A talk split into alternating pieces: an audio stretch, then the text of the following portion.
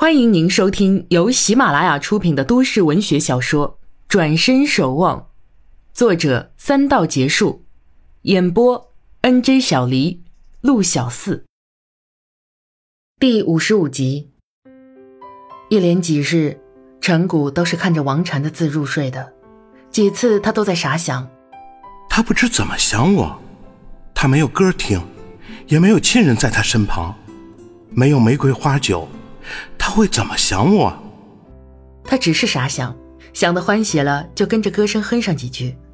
他早在收到这张明信片的夜里，就写了封信给他，大致说了王董的近况和他自己的近况。信的内容大多是关心、询问他的情况。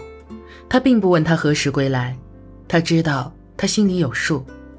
他知道王禅同样也在思念，却不知王禅思念的寄托是手机里那些短信。他发给他的短信。王禅只在思念时开机，看过短信便又关掉，然后是一阵的安静。自从给王禅写了信，陈谷像换了个人似的，整天笑脸迎人，做事更加勤奋。他的快乐抑制不住的表现出来，有两个人看在眼里，更是喜在心里。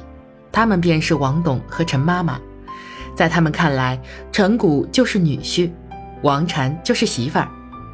陈谷别无他想，上班做工时都在想王禅，一天天的等着他再次来信。八月暑气正浓，这天他终于收到来信。王禅这次寄的不是明信片，而是一整封信。信封上写的是父亲收，但王董原封不动的交给了陈谷，这让陈谷既难为情又开心。王禅竟写他离家后的情况，文字不长，没有涉及儿女私情或柔情蜜意。但陈谷不介意，反而觉得舒畅。如此聊家常、谈近况，不是最好的感情交流吗？原来王禅离家前，就在陈谷带李小虎去见李小夏的时候，他做下决定要好生保养身体。想及多年医治无效，自行配药也不能断根，就试着去寻找神医。那天萧来曾提起云南神医的事，当日王禅因不以为然而没放在心上。他深知。健康有了好转，才有可能多做自己喜欢的事。但关键的一点是，他希望能与陈谷携手走更长的路，这才是动力的所在。当然，他在信中只说到云南之后的事。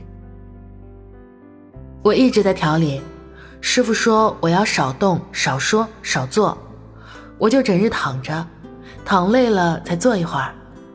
师傅说我要长时间不能弹琴了。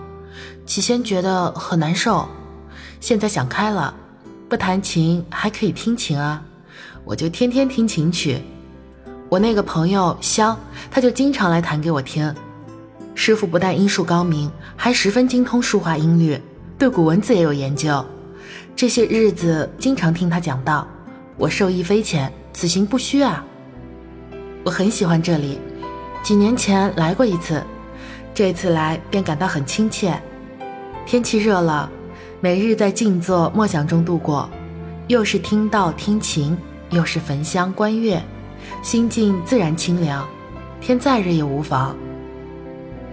阿古信中说，爸爸正为拆迁能不能保住古迹的事而为难。其实我也很着急，我不希望从此再不能走那回头巷。可是我控制着不能太着急，一着急人就难受。所以让一切随缘吧，没有回头巷，无处回头，便只能朝前走了。爸爸也不要焦虑，能尽力就好。阿古的手艺还真是了得，我真高兴。阿古该继续加油哦。如果有条件，何妨扩大业务，一展雄才。所以爸爸，您老也会帮他一把的是吗？您不是把他当儿子吗？我得搁笔了，师傅严厉的看着我呢。他以为我在写情书，怪不好意思的。陈谷看到最后不禁笑出声，对着信纸道：“你不写一个情字儿，难道我就感觉不出来吗？”他于是感觉到王禅淡淡的气息和王禅凝望的双眼，嘴角迷人的微笑。这天晚上，陈谷关起门来回了封深情款款的信。他文笔没有王禅的好，但他写的真诚。两人这样互通讯息，互诉衷肠，渐渐淡了狂想念头。尽管还不能相见，也是另有一番情趣在其中。等待，收信，读信，回信，再等待。这样的交流方式远是那些日夜年伴的情侣，两人心灵交通与日俱增。陈谷当然没有了当初的忐忑羞涩的情绪，不像那次为冲动发出想你的短信而不知所措。如今他尽是放开心怀，尽展男子成熟的魅力与柔情的本性。八月底发生了一件事，不容人片刻思缓，便向陈谷袭来，不知他能否挺住。先说陈家，半个月之前，陈二姨交接好公司事宜，写了一纸离婚协议书赴杭州，与儿孙享天伦之乐去了。陈家曾烦心的这件事总算了结，自此陈家与那胖男人再无联系。至于李家，因李小夏与胖男人有染之事，李家父母也已知晓。鉴于面子，李家父母也自是不敢与陈家来往。除陈谷与李小虎友情不断，偶有碰面之外，陈李两家的交情再也没有和好的迹象。八月底的事情就出在胖男人这里。陈二姨心灰意冷，与胖男人离婚时就对他说：“养家糊口与生意成本均出自他一人之手，过错方胖男人本该经济赔偿，但考虑到多年夫妻一场，他便不要他一分一厘。”所共住的房屋却是在二姨的名下，当初也是他出资所购，所以胖男人应该立即搬离。